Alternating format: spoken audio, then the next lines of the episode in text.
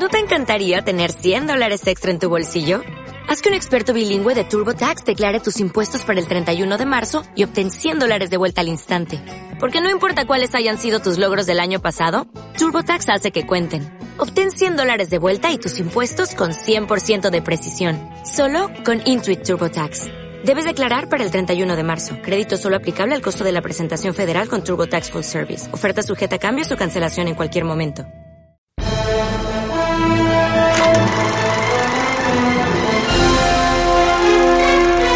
Siéntate en la butaca.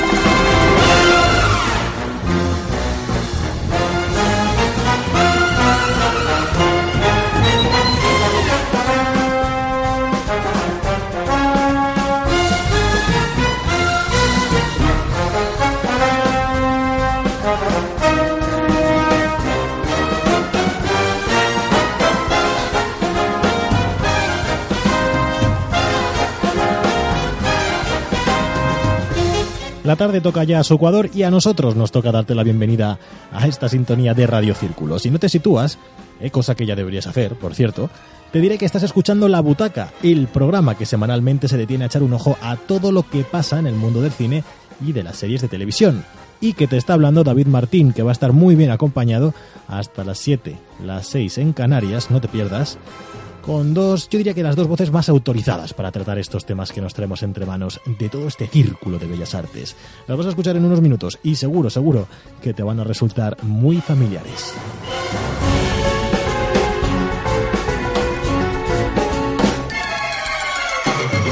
Lo tenemos todo preparado por aquí, ¿eh? lo tenemos todo preparado. Vamos a escuchar y a hablar de los estrenos más potentes que llegan hoy a la cartelera y también de una de las series más esperadas, que vas a poder saborear pues, pues, pues ya, porque atentos fanáticos de Juego de Tronos, que este programa no os lo podéis perder. ¿Estáis preparados? ¿Estamos ya todos? ¿Sí? ¿Por ahí al fondo también? Pues empezamos. Bienvenidos, bienvenidas a la butaca.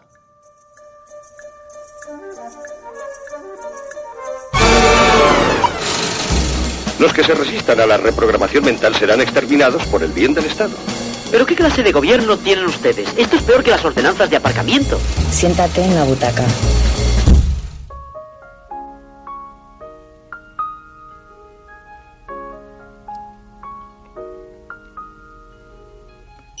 Here comes the sun, little darling. Here comes the sun. I say it's alright.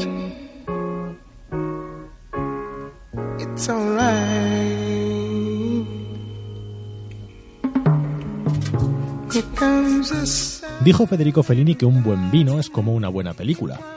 Dura un instante y te deja en la boca un sabor a gloria.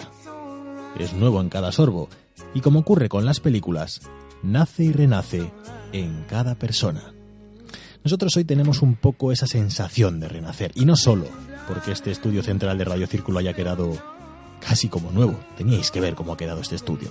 No, no, no, no. Hoy echamos de menos a un compañero que no ha podido estar con nosotros y que de hecho se ausenta a la emisión de la butaca por primera vez en, en, en muchos años. Ella. No creo que a él le guste recordar tampoco cuántos años tiene. John Mateo ha hecho grandes este programa y estos micrófonos y nosotros hoy no vamos a sustituirle. Faltaría más. Únicamente, como las maquinarias bien engrasadas deben funcionar de forma autónoma, tomamos ese testigo, ese, ese relevo, si lo queréis llamar así, y nos encargaremos, pues, de regarle las plantas, de limpiar el polvo, de sacar al perro y de cuidar un poco, en fin, de esta su casa, cuando él, cuando él, como ocurrirá con otros, pues no pueda estar aquí.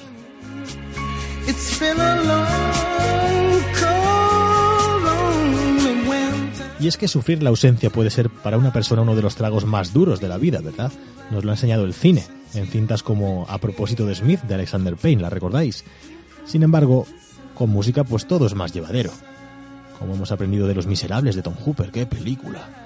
Podríamos dejarnos llevar por la catarsis sonora y emular a Pink Floyd, que hicieron una peli, por si no lo sabíais, llamada The Wall, para dedicar este programa a hablar de música en el cine. O directamente tirarnos a la piscina. O a la fuente, como aquella Anita Ekberg en la Dolce Vita. Y hablar simplemente de series. Pero no, nuestra intención hoy es otra. Es hablarte de actualidad. y de cuatro cintas que podrás disfrutar desde hoy. La Dama de Oro, con Helen Mirren y Ryan Reynolds, Felices 140, una cinta de Gracia Querejeta con Maribel Verdú y Antonio de la Torre, El Séptimo Enanito, la propuesta para los más pequeños este fin de semana, y Mort de Kai, que une a Johnny Depp, Iwan McGregor y Gwyneth Paltrow.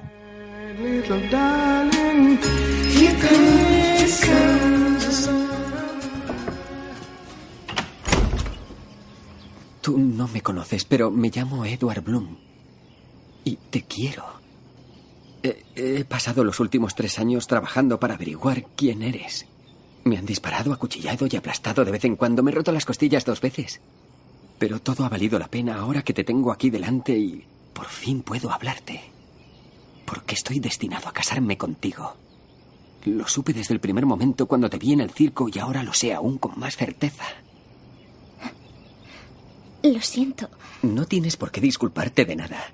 Hoy soy la persona más afortunada que existe. No, lo siento, ya estoy comprometida con otro.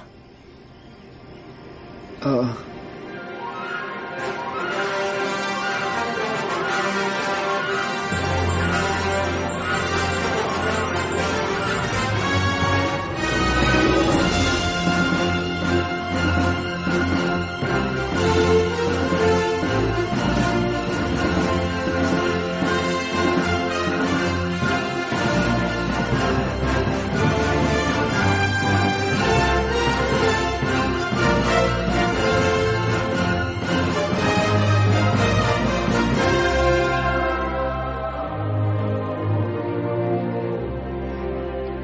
Esta sintonía que nos ha acompañado durante muchos años, muchos años, es una de las pocas cosas que no cambia en este programa de la butaca en el que nos sentimos, como os he dicho antes, que, que cambian muchas cosas. La segunda cosa, y habrá otra después que escucharéis, que no cambia en este programa de la butaca, es ella, Elena Bermejo. Buenas tardes. Buenas tardes, David. Buenas tardes a todos. No cambias porque vas a seguir contándonos los estrenos, como ya lo hiciste en el último programa, en este caso hablándonos de cuatro películas que mencionábamos antes y que, y que vienen pisando fuerte. ¿eh? Cuidado que tenemos nivel esta semana. Eso es. Cojo el, el testigo de, de John Mateo y me pongo aquí en manos. de Las has elegido tú, o sea que para bien o para mal, las propuestas de esta semana van por tu cuenta. Y después te pediré que elijas la mejor de las cuatro. Una mucha responsabilidad. Vamos con ello. Aquí está, mi tía Adele. Pintada por Gustav Klimt. Es un cuadro increíble. Los nazis se la llevaron de nuestra casa. Y desde entonces ha estado colgada en la Galería Belvedere en Viena. Y ahora le gustaría recuperarla. Sería maravilloso, ¿no? Y se haría justicia. ¿Crees que un cuadro que se ha convertido en un símbolo nacional va a salir de Austria? Sería un error no intentarlo. ¿Puedes conducir más rápido? Llegaremos cuatro horas antes. Pero quiero comprar perfume y coñac en el duty free. Nunca creí que volvería. Esa es nuestra casa. En mi noche de bodas, la mitad de Viena estaba aquí. Señora Alman, bienvenida a Viena. Van a poner todos los obstáculos que puedan en su camino. Intentemos encontrar una copia del testamento de su tía. Este trabajo podría haberlo hecho yo solo. Pero no me iba a perder toda esta diversión. Esto es como una película de James Bond. Y tú eres Sean Connery. El lienzo pertenece a la familia de la señora Alman. Es la Mona Lisa de Austria. Lucharemos hasta el final por algo que creemos que es nuestro. Destruyeron a mi familia. Mataron a mis amigos. Y me obligaron a abandonar a la gente y los lugares que amaba. Simon Curtis dirige a Helen Mirren, Ryan Reynolds y Daniel Brühl en La Dama de Oro. Tras huir de Viena 60 años atrás durante la Segunda Guerra Mundial, una mujer judía llamada María Altman emprende un viaje para reclamar las posesiones que los nazis confiscaron a su familia, entre ellas la célebre obra de Gustav Klimt, retrato de Adele Blanche-Bauer. El joven abogado Randy Schumberg echará mano de su valor para suplir su falta de experiencia al acompañarla en esta lucha que los llevará hasta el corazón del gobierno austriaco y la Corte Suprema de Estados Unidos. Por el camino, María deberá enfrentarse a las terribles verdades de su pasado. Ha llegado ese bonito momento de la vida en el que cumplo 40 años. Para celebrar estoy buscando una casa estupenda para pasar el fin de semana todos juntos. Joder, qué mansión. No me lo puedo creer.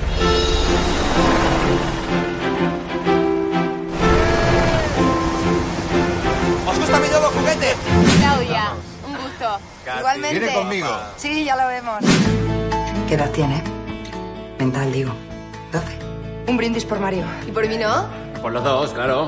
Hacéis buena pareja. Eso quiere. Faltas tú, Elia. Por decir que es lo mejor que te ha pasado. Lo mejor que me ha pasado este año es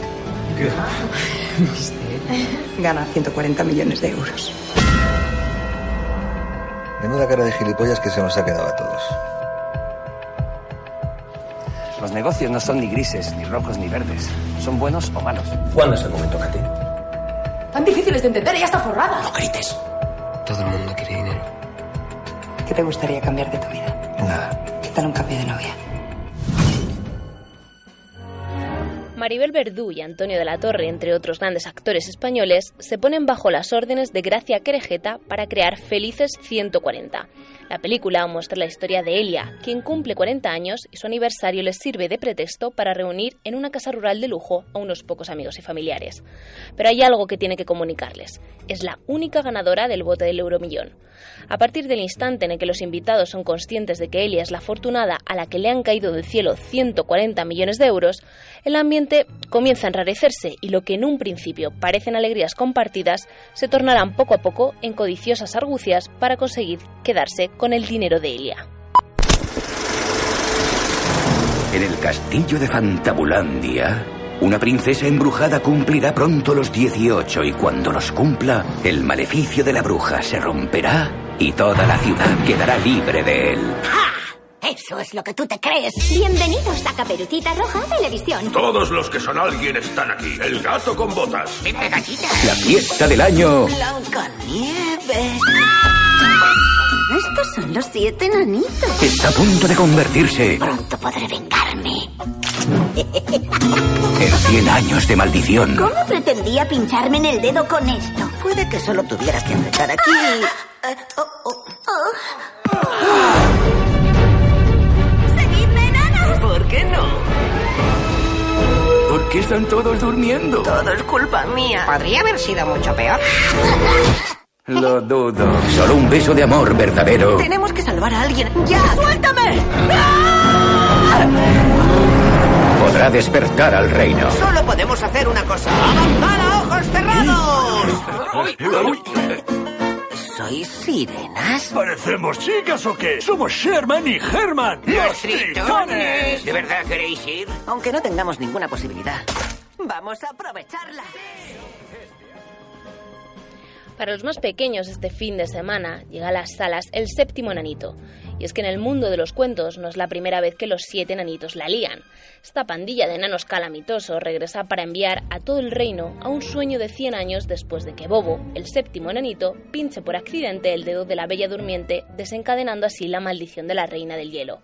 No les queda otra, entonces, que viajar al futuro para deshacer el problema, en una locada mezcla de los mejores cuentos de siempre. Mordecai. ¿Mordecai? ¿Charlie Mordecai? Un pobre idiota en realidad. Oh, creo que acabo de disparar a Jax. ¡Hombre herido!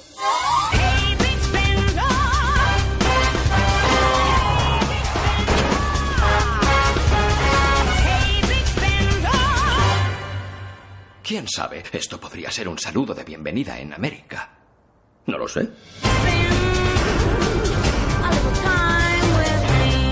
Mordecai, ¿dónde estás? Oh, en un lugar horrible y vulgar llamado Los Ángeles. Soy Mordecai. ¿Necesita ayuda con su equipaje? No, no necesito ayuda con mi equipaje. Ya tengo un maldito sirviente. Y acabamos los estrenos de esta semana con Mordecai. Charlie Mordecai, al que da vida Johnny Depp, es un famoso marchante de arte la mayor parte del día, pero la otra la dedica a ser un granuja, sorteando a rusos malhumorados, al MI5 británico y a su mujer de pavorosas piernas deberá recorrer el planeta sirviéndose de su elegancia para recuperar un cuadro perdido que según dicen contiene un código para llegar a un tesoro de oro nazi.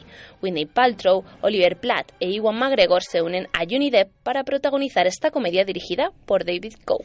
David Cope, eh, yo te iba a preguntar, mm, lo hemos dicho antes, de estas cuatro películas que para mí son bastante, bastante potentes, hay que decirlo, y hay todas semanas en las que Pues cuesta más sacar Sí. los estrenos, pero esta semana mm, van bastante potentes. ¿Con cuál te quedarías tú? Con la última, por La última, supuesto, con Mordecai. Mordecai. Es Por la eso la he dejado, por eso la he dejado para la última. Es la recomendación de la Mi experta en estrenos de la butaca Elena Bermejo. ¿Pero por qué? A ver, argumentas Hombre, ¿por pues tenemos que además ir a ver del, Mordecai? del gran cartel que tiene, del gran reparto de, de actores, yo creo que, que sobre todo porque mezcla comedia y un poco de, de intriga, ¿no? De, en busca de un tesoro nazi, veremos a ver cómo, cómo Bueno. se desarrolla la historia. Y dos, dos tesoros nazis tenemos en los estrenos. La Dos. verdad es que es, es curiosa la semana, este fin de semana. La Dama de Oro también va por ahí los tiros, ¿no? Yo- es, es lo que yo es por donde yo tiraría, ¿eh? hacia la Dama de Oro. Me gusta mucho Helen Mirren y creo que hace un gran papel, bueno, Hombre, Helen Mirren es, Es mucha Helen es una Mirren. apuesta segura, ¿eh? sí, sí, pero el reparto que tiene Mordecai también. Sí. bueno, son las cuatro películas con las que queremos que pases un fin de semana de cine, aunque hay más. Ahora te toca a bajar al cine y ver qué hay en cartelera. Estas son nuestras cuatro propuestas. Vamos a hacer una pequeña pausa, muy mínima, y nos vamos a ir escuchando algo de música. Hemos pensado, a ver, em, cosas que se pueden hacer varias veces. Pues se puede ir al cine varias veces, se puede ver una serie varias veces, pero como nos decía Nancy Sinatra, en aquella magnífica canción que ya estáis escuchando de fondo y que ponía música a una de las películas de 007, también puedes vivir dos veces. You only live twice. You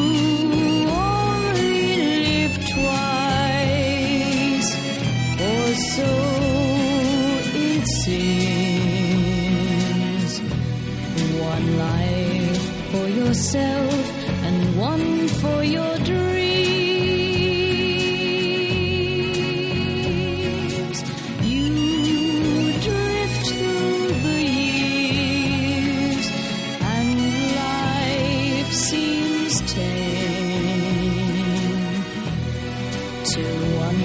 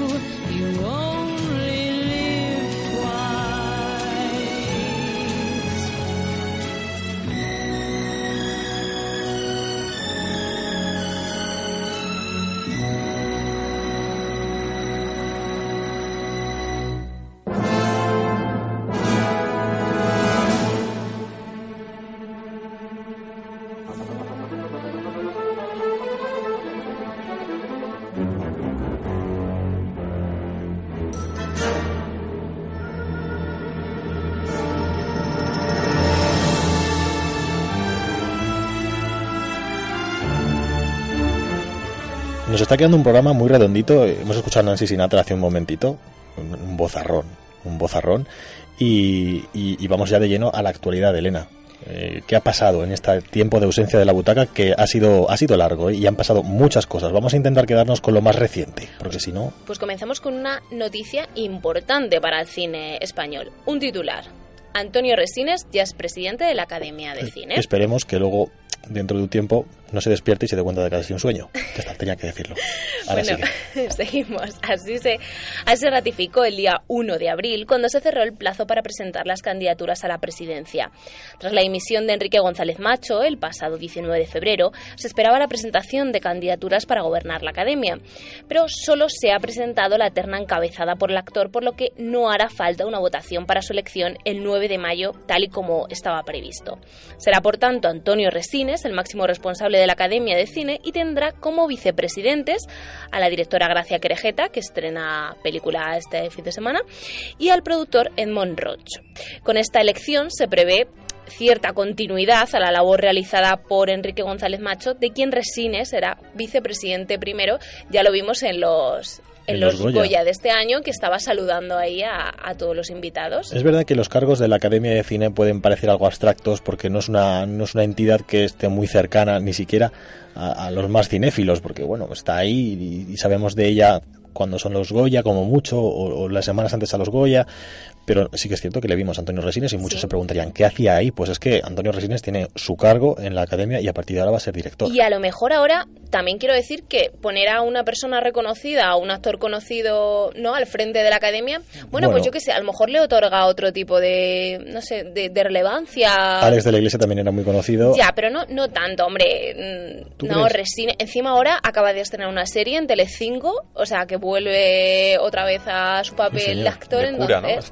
Exactamente, de cura. Hola John, que no te habíamos saludado. Hola, ¿Cómo estás, Aparece John la Moneo? voz aquí. La voz, otro programa que ha empezado también. Otra- Sí, sí, otra- hablamos, hablamos de series y de repente John Moneo hace plum y aparece aquí. Sí, es verdad.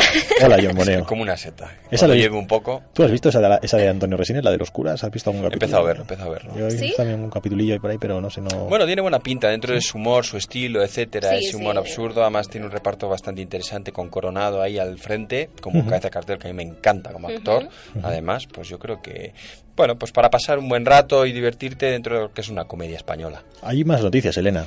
Pues sí, continuamos con el anuncio de una saga que podría volver a las salas de cine. Nos referimos a la trilogía Millennium, cuyo proyecto parece que ya puede desatascarse.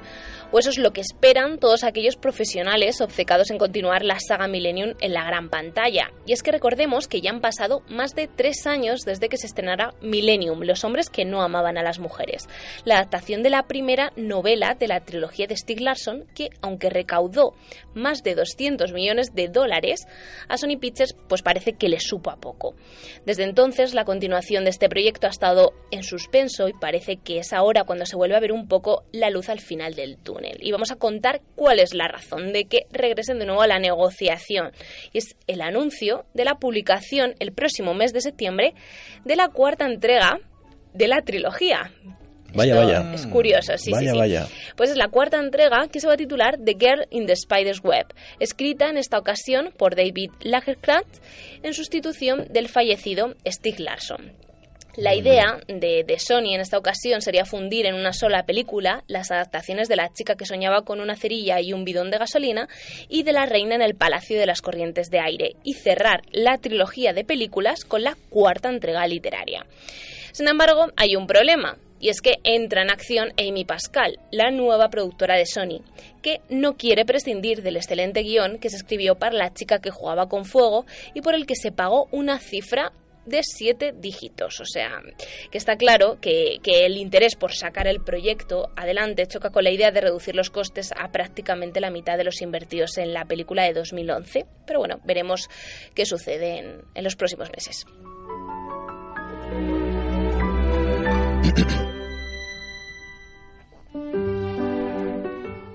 Bueno, pues veremos qué sucede en los próximos meses con esta noticia y con alguna más que queda por ahí. Hablamos ahora de Fast and the Furious, la película que lamentablemente, digo lamentablemente, ha logrado un éxito rotundo en su primer fin de semana en descargas ilegales. Vaya, vaya. La última película de la saga dirigida por James Wan ha sido todo un éxito en taquilla en Estados Unidos, también un éxito en taquilla en España y lamentablemente también ha logrado un éxito rotundo en los portales de descargas. Y es que desde su estreno el jueves pasado hasta el lunes la película ya ha sido descargada más de 2 millones de veces. Por supuesto, la calidad de las copias que circulan por Internet son bastante cuestionables. Sí, pero tú imagínate todo ese dinero en entradas, dos millones de veces descargadas. Fíjate, Que no son dos millones de espectadores, ¿eh? que son más, porque tú te descargas la película y la puedes ver con alguien. pues es que ni la calidad ha sido impedimento para que los usuarios puedan No lo descargarse, sobre todo para nunca. aquellos, sobre todo para aquellos que se conectan desde la India, país que encabeza el número de descargas seguido de Pakistán y de China. Estas cifras de descarga eh, contrastan con las conseguidas por otras películas también muy populares en la red, como 50 sombras de Grey, que en el primer fin de semana, tan solo, y digo tan solo porque, claro, choca con las otras cifras, se descargaron 300.000 veces. Aún así, bueno, pues como decíamos, este hecho pues no ha evitado que la quinta entrega de la película haya sido todo un taquillazo en los países que se ha estrenado, llegando a recaudar los 390 millones de dólares.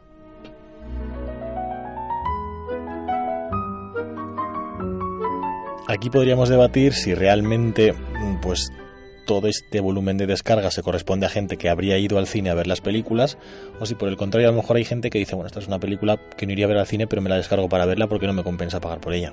Pues sí, pues es un, es un debate curioso porque seguramente que muchos, que Oh. muchos. También habría que mirar qué público va destinado a la película. También. Si es una película de culto, así más para un público que busca algo más evolucionado o más selecto que Fast and Furious, pues obviamente los chavales de 15, 14 y 13 años no tienen dinero para irse todos los días al cine. Claro, Entonces, exactamente. Algunos, pues igual, Sí, pues, pues, pues sí, la verdad es que es posible. Más cosas, Elena. Pues mira, para reponernos de las malas noticias, A ver. es, mm, eh, vamos a sugerir las 50 reglas de oro para hacer cine según Wim Wenders. Vamos a aprender a hacer cine en la Eso es. butaca. El director alemán, conocido por películas como París, Texas o Cielo sobre Berlín, escribe Movie Maker Magazine un artículo en el que propone una serie de normas que seguir a la hora de hacer cine. Como por ejemplo, esperar 5 segundos más antes de cortar una toma. Cinco segundos antes de cortar una toma. Eso es. Me imagino que es para tener un poco de margen luego en el montaje. Claro. También dice que si odias los caballos, que no hagas Western. Todo bastante coherente, Bastante ¿no? lógico. También que si no espere, que no esperes a que los animales hagan lo que tú quieras, no planifiques demasiado esas tomas, ni con los bebés tampoco. Eh, efectivamente. Ahí, ahí, ¿eh? Exactamente. También un, un buen consejo para aquellos que estudian comunicación audiovisual: los errores nunca se corrigen en la postproducción. Jamás, nunca se corta. Nunca, Nunca nunca, nunca. se- La postproducción sirve para poco, realmente. ¿eh? Para, para unir trocitos cuando no te queda más remedio. Y, lo que has más. cometido es difícil. Hombre, salvo que estés haciendo El Señor de los Anillos y tengas un equipo ahí espectacular y digas, ahora te borro a ti y pongo a un monstruo más Claro, grande. Con infografía todo se puede hacer en este Sí, momento. eso se hizo en El Señor de los Anillos, ¿eh? Ojo, al cu- mira, los, los fans de la... Una fricada. Los, los fans de las películas, recordaréis que al final, en la última lucha, en la última batalla, Aragorn se está peleando con, con un troll gigantesco que le pone un pie encima. En el primer corte, en el primer montaje, y de hecho en el plató donde se rodó, había un tío disfrazado de Sauron. Se tenía pensado que Sauron en persona apareciera ahí y tal. Entonces él estaba luchando contra Sauron y dijeron, no pega mucho que Sauron aparezca aquí. ¿Qué hacemos? Pues mm, hacemos un bicho muy grande que lo tape. Y entonces pues pusieron un troll gigantesco y entonces en, la- en el montaje final se ve a Aragorn peleando con un troll que en realidad está tapando en el, en el A Sauron. a Sauron. Sí, sí, sí, sí. Está bien, está bien. Ahí está, ahí está. Bueno, está claro que no es su caso, pero eh, Wim Wenders dice que siempre es bueno contrarrestar la falta de medios monetarios con un poco de imaginación. Pero bueno, Bueno, ahí está la algo tiene que ver. Y otro consejo para ti, para ti, David. Para mí, para Sí, mí. sí, sí, sí. Para mí en particular. Como, Sí, sí, toma nota, ¿eh? Toma nota. como cineasta, yo. Saca la pi- lápiz ya, corriendo. Mira, Wim Wenders- Bolígrafo. Ahí, ahí. Wim Wenders te dice, nunca te enamores de la música que usas mientras montas tu película. Eso vale para la radio también. Eso vale para la radio, eso vale para todo. Eso vale, por ejemplo, para esta maravilla de The Artist que estamos escuchando mientras cantas las noticias. También dice que necesitas un buen título desde el principio y que no empieces a rodar habiendo elegido un título que no te gusta. Ah, eso puede ser. Eso es un poco de motivación, ¿no? Sí. Y bueno, para acabar, dice, todos tus discursos, el del primer montaje, el del primer visionado y el de tu Oscar, deben ser cortos. Y eso es válido también para los que dices los de la música y tal. O sea, yo cuando me den un Oscar también tengo que hablar poco. Tu primer Oscar, ¿eh? Mi primer tu primer Oscar se cortó. Luego ya. me, me- luego me ha hecho mucha gracia. Manchas muchas gracias este Vale. consejo. Pues nada, ahí queda.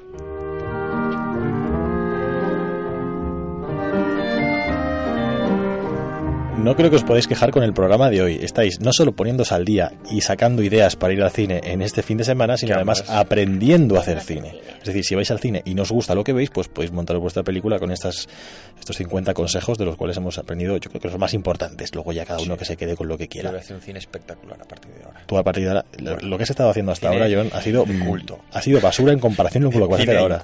a ser. La etapa, la etapa dorada de la producción de, de John Moneo va a llegar ahora. Oye, vamos a tomar un poquito de aire, vamos si os parece a respirar, mm, nos reponemos un poco, escuchamos esta maravilla que ya está sonando de fondo, Dido, Here With Me, y a continuación ya empezamos a meter la cabeza en el mundo de las series en las que John Moneo, este señor que tengo frente a mí, tiene cosas muy interesantes que contaros relacionadas, pues mira, sin ir más lejos, con Juego de Tronos. Ahí queda. I? And I don't wanna move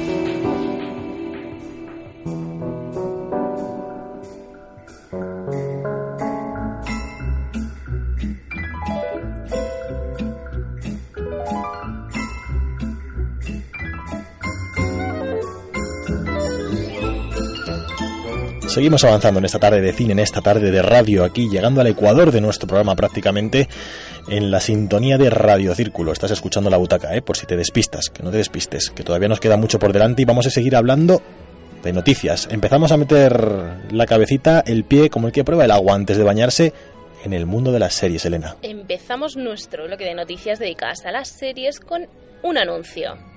La sexta temporada de The Walking Dead será mejor y más aterradora. Eso no es difícil. Eso no, es- no es difícil. ¿No? A mí como empezó la quinta me dejó... No es difícil. Madre mía. Bueno, eso es lo que mm, ha confesado el productor ejecutivo de la serie, quien también afirma que habrá grandes cambios de cara a los nuevos episodios. La serie se reinventa, dice el productor, cada ocho episodios y seguiremos en esta línea.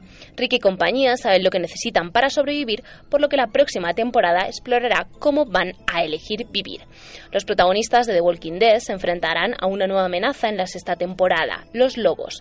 Este grupo es itinerante, son como un montón de Darils que han llegado demasiado lejos y se han convertido en lobos. No tienen miedo de masacrar a la gente ni de vivir a la intemperie, explicaba el actor Norman Reedus. Recordemos que la quinta temporada de la serie concluyó hace tan solo una semana con un nuevo récord de audiencia. Promete, promete. Bueno, siempre promete las nuevas temporadas y luego veremos a ver en qué queda. Yo estoy enganchadísimo. ¿Sí? ¿A The no he visto Dead? el último capítulo. ¿No? No me lo contéis, por favor. No, no lo he visto yo tampoco. Estoy... No lo he visto, no lo he visto y estoy enganchadísimo. Tengo que cogerlo Ayer con tuve ganas. una pelea con mi novia, con, con John B. Quería verlo, quería verlo y está enganchado a otra serie, así que... Oye, eres manda como la del anuncio, esos ahí peleándose la pareja. Igual, igual, igual. Pero John B- Ya hablaré, ¿eh? Hay una serie argentina buenísima. Yo me doy cuenta, como no nos dan un duro, podemos decirlo, a ti, John B, no te trae más que problemas. O sea, en- con, con, con la plataforma como tal, con tu pareja, en tu casa. O sea, John B, John B, John B, John, John B. John, John Te va, te va a acabar, a- a- haciendo- te, te va a acabar, vas a acabar mal con John Sí, voy a vas perder el trabajo y todo, vas a, va a ser horrible. Bueno, que no te afecte la salud, por lo menos, Elena, más cosas. Bueno, pues hablamos ahora de George R.R. Martin, que prepara una nueva serie. El creador de Juego de Tronos se ha puesto de nuevo manos a la obra y ha comenzado el proceso creativo de una nueva serie para la HBO, donde también emite Juego de Tronos. Se trata de Captain Cosmos, una ficción ambientada en el año 1949 que narra la historia de un joven escritor que en los inicios de la televisión escribe una serie de ciencia ficción que se atreve a contar cosas que jamás nadie había narrado. Los seguidores del autor seguro que esperan que esta nueva ficción salga adelante y no tarde tanto en elaborar los guiones como lo hace con la publicación de las novelas de Juego de Tronos, pues el propio Martin ha anunciado que hasta 2016 no saldrá a la luz Viento de Invierno, el sexto libro de la saga. Bueno, pues ahí queda. Ahí queda, ahí queda. Este señor escribe muy despacio y yo creo que no lleva una vida muy sana. A lo mejor nos quedamos con las ganas de saber cómo acaba Juego de Tronos. Bueno, bueno. Yo tengo miedo, yo tengo miedo en ese sentido. Bueno, ahí, ahí lo dejo. Bueno, nuestra siguiente noticia va para el final de Mad Men, que parece levantar a polémica. Chan, chan, chan, chan. Mad Eso es lo que ha anunciado Matthew Weiner, el creador de la serie, afirmando que no todos los fans de la serie quedarán satisfechos con el final de Mad Men. Estas declaraciones coinciden con las del productor de la serie, quien dice que se sorprendería si no hubiera cierta polémica, ya que todos tienen grandes expectativas. Y es que explica que cada año se termina a un nivel, y que cuando la serie vuelve muchos están molestos por lo que se ha hecho temporadas anteriores. Entonces se suben de nuevo a bordo de la historia y se dan cuenta de que lo que está pasando les gusta de nuevo. Todas estas explicaciones por parte del equipo creativo de la serie coinciden con el comienzo de la segunda parte de la séptima y última temporada. Recordemos que se estrenó el pasado domingo. Yo, bueno, tengo mi propia teoría sobre todas estas declaraciones y es que Cuéntanosla, por pues no están demasiado seguros sobre el final de la serie y pretenden abrir debate antes de que los fans verdaderos Para coger ideas, dices tú. No, no, no, no, no, al Ah. revés, al revés. Para generar expectación. Para generar expectación Ah, bueno, bueno, bueno. y que bueno, que pues luego pueda pasar lo que pueda pasar y cuando vean el último capítulo, pues bueno, ya Se nos va otra de las grandes, ¿eh? Se nos va una de las grandes que además... Se nos va otra de las grandes. Mm, Bueno, la séptima temporada, no sé si lo has dicho, eh, está dividida en dos partes. La, la primera parte terminó de emitirse hace ahora un año. Ahora comienza, ya se ha publicado, miento, se ha publicado, perdón, me ha traicionado el subconsciente. Ya se ha emitido el, el- el primer capítulo de la segunda parte de la séptima temporada. Cada vez es más difícil decir estas cosas, porque como dividen y dividen y Sí, dividen, es ya te algo que se ha puesto de moda, igual que pasó con Walking Dead, ¿os acordáis? Que capítulo. hicieron dos segundas partes, la segunda parte de la quinta primer temporada. capítulo de la segunda parte de la Efectivamente. temporada. Bueno, total, que la primera parte ha sido espectacular, a mí me ha parecido muy buena, con muchos cambios, realmente con- con- es una serie que no tiene, no tiene miedo a, a meter giros de trama bastante interesantes, terminó la sexta muy bien y, y yo creo que, vamos, me defraudaría muchísimo si al final todo fuera un sueño de Don Draper. Bueno, pero ves, eso ha pasado, eso ha pasado en grandes series, ¿no? Y entonces yo creo que a lo mejor tienen un poco de miedo y prefieren decir, ay, no le va a gustar a todo el mundo. Claro, y se cubren un poco las cubren un espaldas. poco las Sí, pero yo creo que al final siempre de una serie tan grande como puede ser Mad Men, lo habíamos hablado también con Breaking Bad, eh, eh, Dexter, todos generan un- unas, expecta- unas expectativas en el público y se Mm. tiene que acabar grande. Pues yo no conozco a nadie que, por ejemplo, el final de Breaking Bad no le haya gustado. De los grandes fans de la, de No, la no, serie. no, ha sido buenísimo, eh, ha sido buenísimo. No, ya ves que luego el spin-off ha tenido muchísimo, muchísima cola, Sí, ha enganchado con un montón de seguidores. Obviamente, como tú comentabas, no llega al nivel.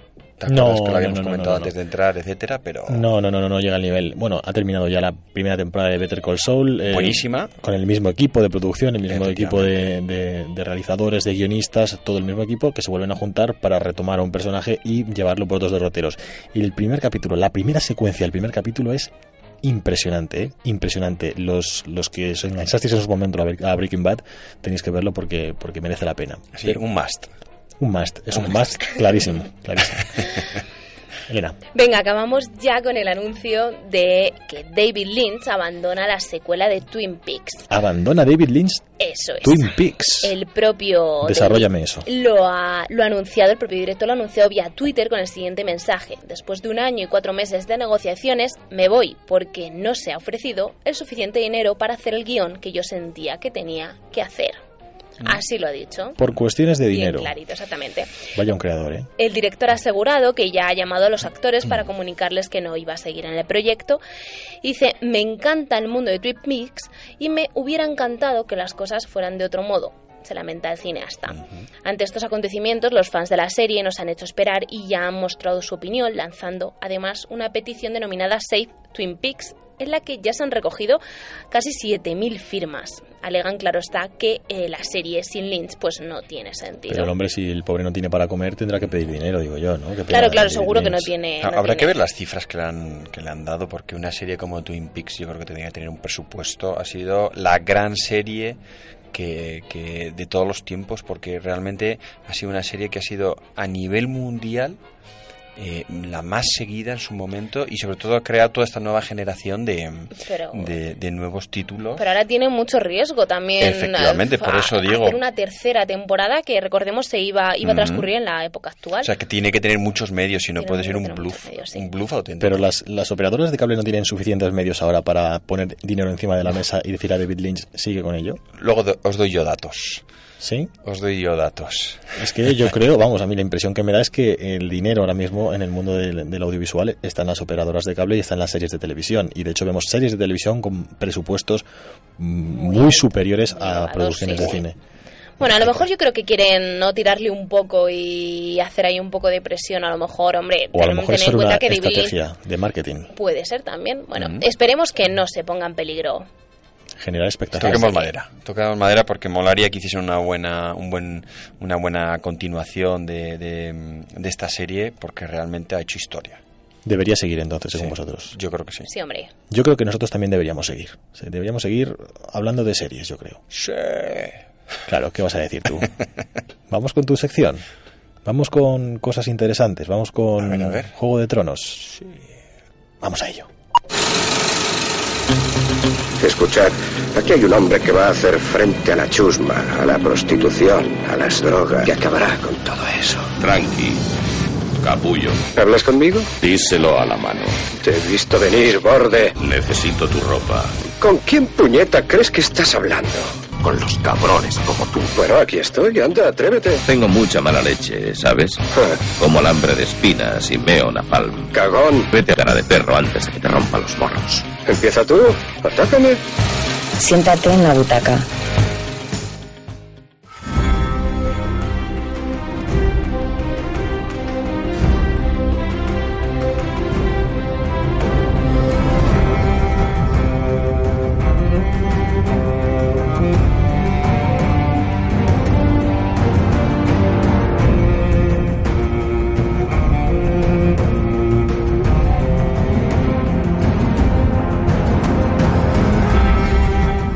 Había muchas ganas por aquí de empezar una sección de series con esta sintonía de fondo porque llevamos esperando un año largo, John. Un año muy duro para muchos. Sí, sí. Para muchos y sobre todo para unos cuantos, incluso hasta que se pegan viajes. Que gracias a esta quinta temporada que viene ahora, que arranca este 12, del 12 al 13 de abril. Ujú. Y bueno, tú te, has te tendrás que hacer una jarra de café de las buenas. Yo, yo voy a ir chutadísimo. Chutadísimo. Chutadísimo. Canal Plus Series, hay que verlo ahí. ¿eh? Canal Plus Series En directo al mismo tiempo en, en- a las 3 de la mañana. Y sabes que hay gente que va a ir a Sevilla, porque ahora lo vas a contar. Que es una maravilla. Es una maravilla, Sevilla, es una maravilla, Sevilla. Sevilla. Va a. Sevilla en el día para ver allí, hay- va a haber quedadas de fans de Juego de Tronos para ver la, Me- me para ver la parece- serie en el cine, tío. Me parece normal y es una de las grandes cosas a destacar de, esta, de este año, que es Made in Spain, Juego de Tronos, señores. Es Made in Spain. Hay que sacar pecho. Hay que sacar pecho porque además eh, viene un mundo muy importante dentro de la serie de Juego de Tronos, muy interesante además. Y, y bueno, yo, yo he estado leyendo en algunos eh, blogs que hay en- y en algunas revistas y efectivamente estoy totalmente de acuerdo que esto va a venir muy bien al turismo. Así que andaluces, prepararos que os van a invade- invadir todos los ingleses, franceses, de todo el mundo. Eso siempre viene muy bien. viene muy Y bien. algún bilbaíno por ahí. Bueno, pues quinta temporada de Juego de Tronos, muy esperada, llega ya este fin de semana, vamos a poder disfrutarla en Canal Plus Series y hay un montón de cosas curiosas alrededor Un montón de de cosas curiosas. Lo primero, me gustaría comentaros que, bueno, esta serie, esta quinta temporada, efectivamente se basa en Canción de Hielo y Fuego. Y para un poco aclarar a todo el mundo, ya en esta quinta parte eh, que, que se emite, no lleva una relación o una correlación directa con los libros. Ya sabemos que se rompió en la tercera temporada. Entonces, pues bueno, voy a hacer un pequeño introducción porque, claro, eh, aquellos que hayáis leído los libros y que tengáis los cinco libros y como tú bien has dicho, Elena, el sexto no se va a abrir hasta, Hasta no, bueno, abrir, 2016. lanzar 2016, chúpate esa. O sea que aquí el señor Señor Martín. el señor Martín, Martín, Martín. Es Martín, no Martín. Yo, yo no soy, no si ver. sobrevive a los Yo no tengo nada que ver con ese a señor. los Happy Meals, porque vamos. Joder, pero... Pero, no, no, es, es macabro decirlo, pero Sí, todos sí. lo hemos pensado alguna vez. Este señor tiene una edad y se cuida muy poco. No, hombre, no, seguro que es. Este, este se hace una liposucción y ya se queda, vamos, taroreado. En fin, pero bueno, eh, lo que quería comentaros, que eh, Juego de Tronos es una, una adaptación, el libro es muy complejo adaptar a las series y os voy a un poco poner antecedentes rápidos. La primera temporada que vimos, correlación con un libro, Juego de Tronos, que dio el nombre a la serie. La segunda temporada, Choque de Reyes, lo mismo. Tercera temporada, la que más nos ha causado a todos un impacto. Y empezamos a liarnos ya. Ahí empiezan a liarnos, empiezan porque la tercer, el tercer libro, eh, Tormenta de Espadas, es un demasiado largo y entonces, pues bueno, he tenido que ir recolocando las historias, avanzando, adelanta, eh, retrasando y efectivamente la, la escena que más nos impactó, que fue la boda roja, pues ocurre en la mitad del libro. Ahí está. Luego, Es que, es que, las- es que la serie, o sea, esta serie tienen 10 capítulos cada temporada y lo, lo bueno bueno siempre pasa en el capítulo 9. en el 9. Y el, y el más potente ha sido el 3 por 9 la tercera temporada, que fue la boda roja. Si no lo habéis visto, muy recomendable. Pero bueno, la completa mezcolanza ya de tramas entre novelas y libros pues ha venido con la cuarta temporada eh, de esta serie de televisión y como muchos pensábamos antes de su estreno, pues bueno, simplemente se iban a limitar a continuar pues bueno, con todo aquello que, que venía en el mundo original, pero en lugar de ello se han añadido tramas del cuarto libro, Festín de Cuervos, incluso del quinto, Danza de Dragones. O sea que como vemos van adelantando, retrasando historias. Y bueno, ya en la quinta temporada, pues para chocar todos los mundos. Aquí ya... Y aquí ya todo... O a lo mejor todo empieza a coger sentido, porque hasta ahora eran viajes para allá. Sí, para y allá, además se allá, anuncia que va a haber más muertes, va a haber más sangre, eh, va a ser, eh, va a haber va a haber algún hecho que no sucede en los libros, o sea que queridos amigos, Está bien porque hasta ahora no- casi no moría gente, no había sangre, era una cosa todo muy light, ¿verdad? Todo Entonces, super light. Que empecemos a entrar ya en materia está bien. Eso es. Hacía eso falta un es, poco. Eso es. Y nada, y ahora entrando un poquito de lleno en lo que es en la quinta temporada, pues bueno, lo, lo que hemos dicho, lo primero, Made in Spain, se ha grabado en Sevilla, en el Real Alcázar, primera vez que se cierra el Real Alcázar y tuvo más de 86.000 solicitudes para ser extra. Algunos rodajes tuvieron más de 600 actores reales. O sea que, bueno, si nos ponemos a buscar algún gazapo, igual encontramos alguno, yo que sé, Alguno con unas zapatillas Nike puestas, alguna cosa de esta. Yo, por estadística, alguno os tendría que haber tocado. ¿Os han llamado alguno de vosotros para ir allá? No, No, yo no, no me No, no, no, tampoco. Bueno, pues nada, nada, ya, entonces ya no miro con tanto interés. No yo teníamos quería, yo quería ir de guapo de película, pero nada, me dijeron tú para el norte. Yo tenía el pelo muy corto. Pues tú te das un aire al, al Lannister este, al Matarreyes, John, ¿eh? Ah, sí. Sí, sí, de ahí con el pelazo. Sí, Ah, sí. sí.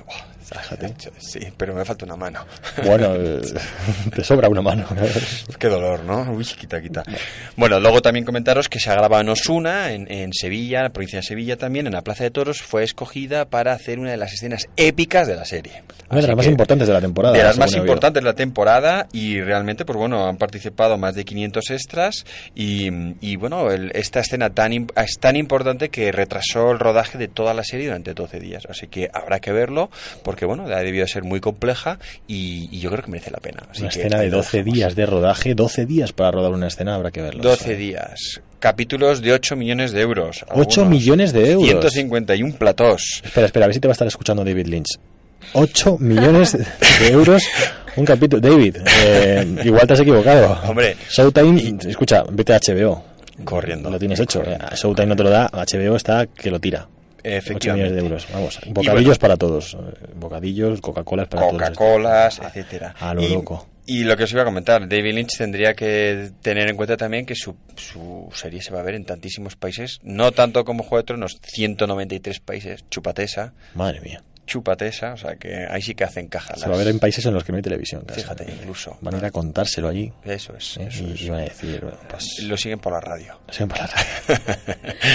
en fin, y bueno, y metiéndonos ya al final lo que es toda la trama, pues mira, aquí va a haber un encuentro entre Tyrion Lannister y Khaleesi, que la reina de dragones y Tyrion que se tuvo que escapar de desembarco del rey, ahí va a pasar algo, algo Pues importante. conociendo a Tyrion pueden pasar, a Tyrion pueden pasar cosas muy sucias con Khaleesi. Habrá flashbacks con Cersei, la madre Joffrey, que en desembarco del rey se va a empezar a ver altercados, etcétera, pues Uy, por la situación en la que se encuentra el pueblo.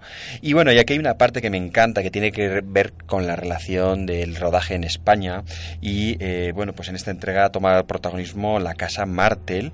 Eh, hasta ahora la más, lo más destacable pues fue la muerte de Oberyn. Eh, no sé si os acordáis que fue el que murió luchando por Tyron en este duelo es, que hubo porque lo iban a ejecutar. La serpiente y la montaña. Efectivamente, ¿eh? que había sido ac- acusado del asesinato de Joffrey, de su propio Impresionante batalla, sobrino. impresionante. Como muere ahí, que le aplastan los ojos. Impresionante, impresionante. Toma, como Toma, palomitas. Plop, plop. Toma spoiler. Toma, Plop, spoiler. si lo habéis visto, pues ya sabéis que. La cuarta temporada ya está pasada, así que de spoiler nada, Venga, nada, nada, nada. Yo nada. entiendo que los, los seguidores de la butaca aquí en Radio Círculo ya están al día, ¿eh? Si Claro, no- claro. Pero ¿qué ocurre? Que con la muerte de este príncipe se subleva todo el pueblo, entran ganas de levantarse contra desembarco del rey, contra el trono de hierro, y aparecen las hijas de Oberyn. Las víbora, bueno, víbora, eh, víbora roja era conocido Oberyn, y, y La víbora y están la las, montaña era- las hijas, las serpientes del desierto. Eso he dicho la serpiente era la víbora, perdón. Efectivamente. ¿eh? Y bueno, pues eh, como veis tiene mucho, mucho Mucha amiga, contenido, mucha mucha, amiga. amiga. mucha amiga también que va a aparecer por ahí. ¿Van a hacer muchas amigas? Seguro, van a aparecer como siempre, aquí salen Yo- muchas amigas. Pues yo pensaba que iban a reducir el número de amigas, porque había habido quejas. Ha habido, quejas, De, pero de habrá... otra- de otras amigas, claramente, porque no había sé que va a haber un doble de un cuerpo.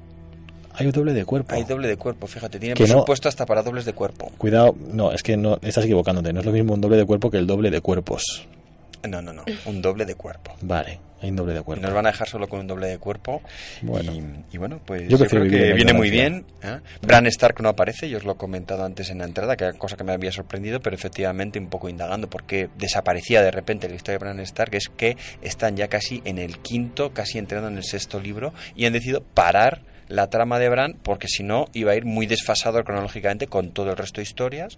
Así que de momento, queridos amigos, a mí esta historia es la que más me gustaba. ¿Sí? Sí, sí, porque tiene una- un halo mágico, algo místico que yo creo que explotará, porque dragones, todo eso ya lo han Sí. mostrado mucho, pero aquí parece que hay algo y nunca se sabe qué va a pasar con este chico. Vamos a recordar dónde quedó Bran, porque Bran en la última temporada, en la cuarta temporada al final, quedó que llegaba ya al árbol en el que estaba el cuervo de tres ojos. De los tres ojos, efectivamente. Y ahí se va a quedar congelado esta temporada Con hasta la Odor, sexta. Si os acordáis. Con Odor, eso es. Efectivamente.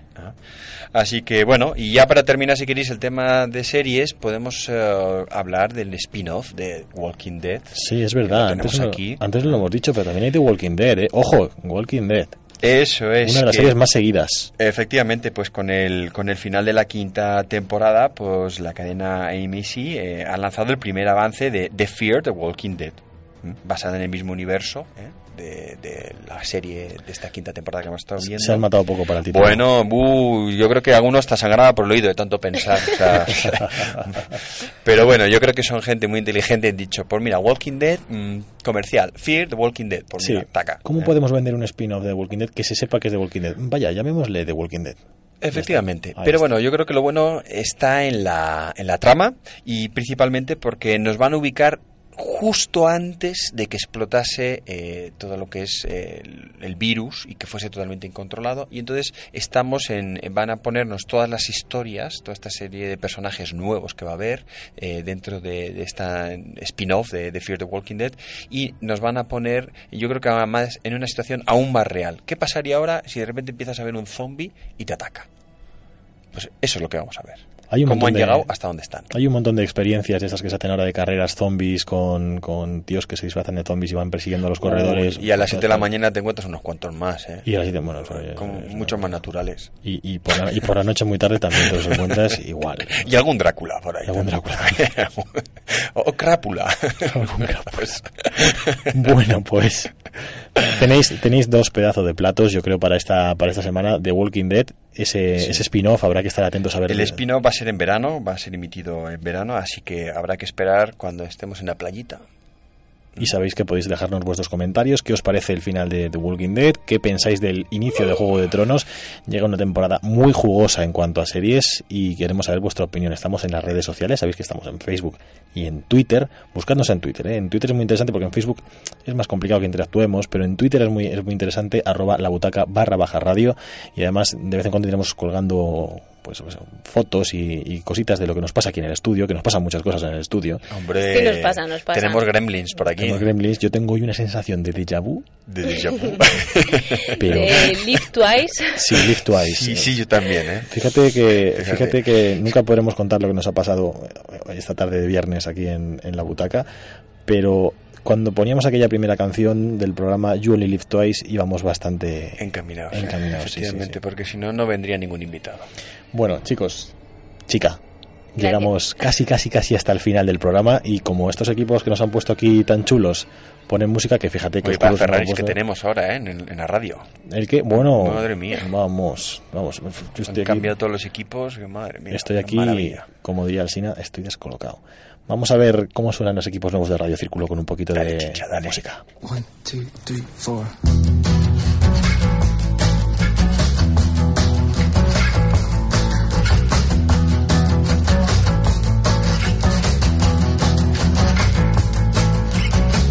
Faces kissing now like a long walk home when the music stops. Take a tip from me, don't go through the park if you're on your own. It's a long walk